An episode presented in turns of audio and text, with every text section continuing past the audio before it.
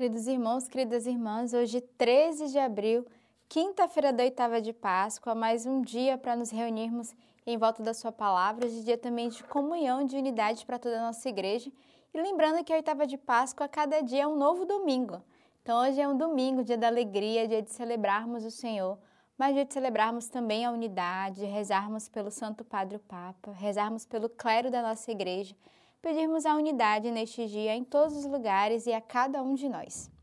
A primeira leitura de hoje é do livro dos Atos dos Apóstolos. Como o paralítico não largasse a Pedro e a João, ocorreu todo o povo atônito para junto deles no pórtico chamado de Salomão.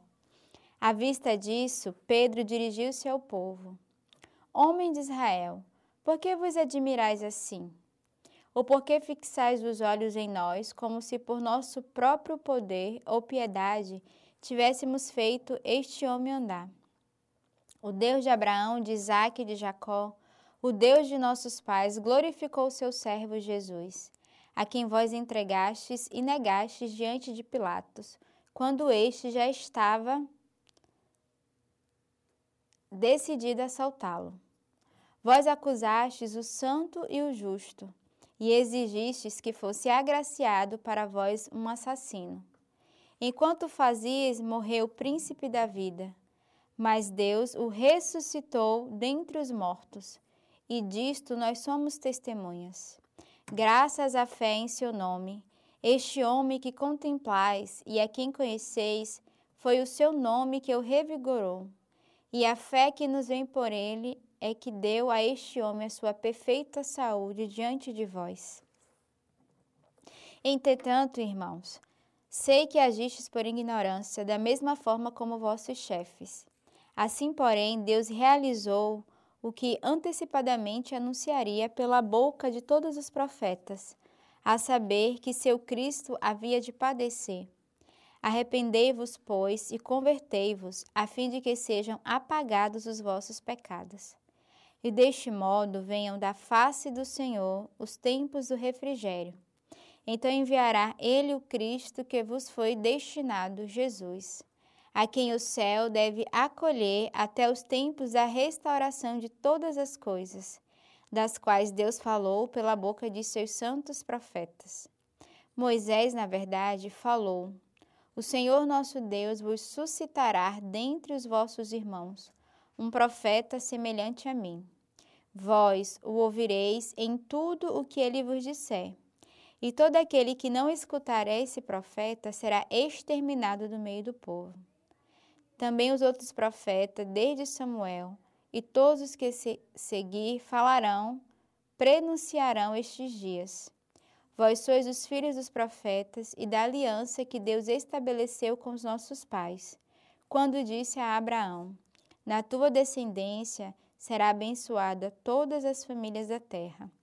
Para vós, em primeiro lugar, Deus ressuscitou seu servo e o enviou para vos abençoar, a partir do momento em que cada um de vós se afaste de suas maldades. Então, a gente vê nessa leitura que é uma continuação da leitura de ontem, dessa cura do paralítico que Pedro e João vão realizar mas é interessante porque eles vão questionar exatamente é, essa cura. E Pedro vai dizer que a cura foi graças à fé em seu nome, no nome de Jesus, que este homem que contemplais e a quem conheceis, foi o seu nome que o revigorou e a fé que nos vem por ele, e que deu a este homem a sua perfeita saúde di diante de todos os povos. Então aqui Pedro vai justificar que a cura não veio através dele, mas através dessa fé que tanto Pedro e João tinham, como também aquele homem que se pôs nessa condição de se deixar ser curado. Nós percebemos que o que cura a nossa alma, o que cura a nossa vida, as nossas dores físicas, são, é a nossa fé. É acreditar no poder da oração. E foi exatamente isso que Pedro é, experimentou, graças à fé que Pedro tinha no poder de Jesus, e aquele homem também que se dispôs naquele momento a adentrar nessa fé e ser curado. E aí esse convite é esse arrependimento e essa conversão.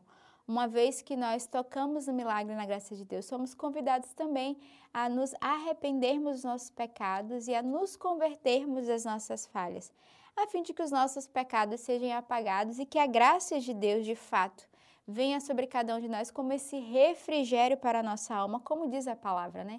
Cristo é esse refrigério a cada um de nós. Cristo é esse que vem de fato nos salvar e nos libertar.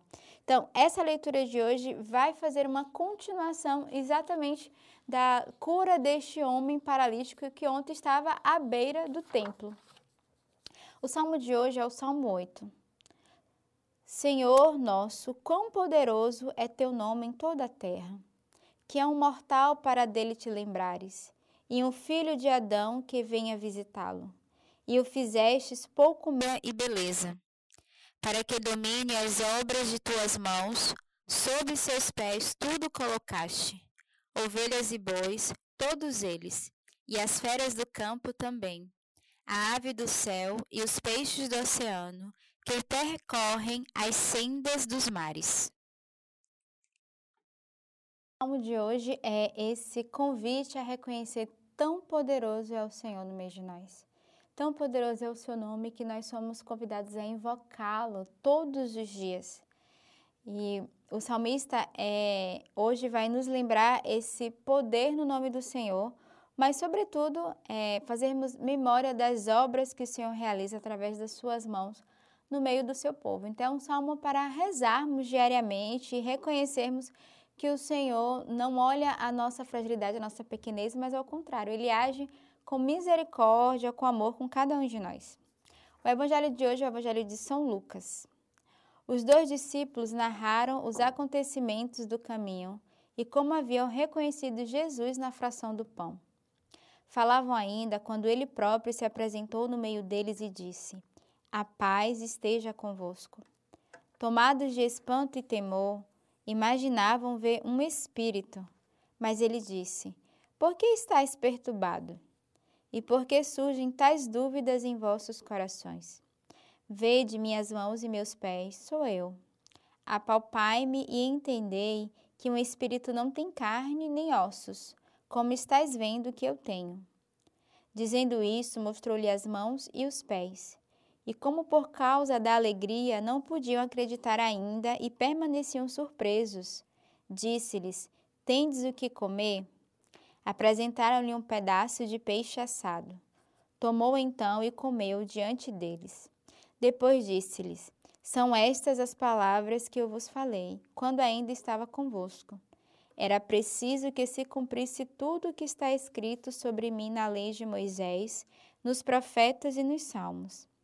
Então abriu-lhes a mente para que entendesse as Escrituras e disse-lhes: Assim está escrito que o Cristo devia sofrer e ressuscitar dos mortos ao terceiro dia, e que em seu nome fosse proclamado o arrependimento para a remissão dos pecados a todas as nações, a começar por Jerusalém. Vós sois testemunhas disso.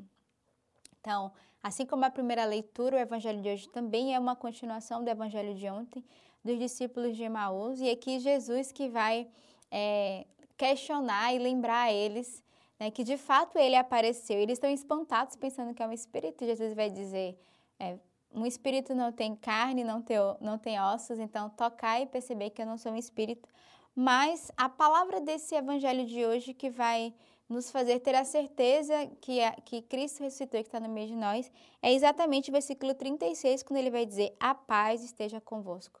Então, essa saudação de paz que está no meio deles é, é a saudação que Jesus fez após a sua ressurreição, da confirmação da sua presença, né? A paz, o próprio Jesus, que é essa paz, ele está no meio de nós.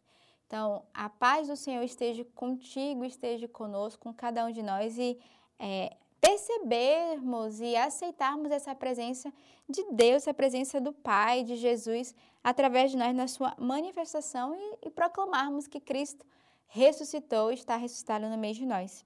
E hoje, nessa quinta-feira, nós temos como leitura patrística as, as catequeses de Jerusalém, o batismo, sinal da paixão de Cristo. Então, eu quero convidar você ao longo do dia a rezar com essa leitura patrística, tocar nessa paixão de Cristo através do sacramento do batismo, através dessa bela catequese de Jerusalém e rezarmos neste dia de comunhão de unidade por toda a nossa igreja. Que Deus vos abençoe.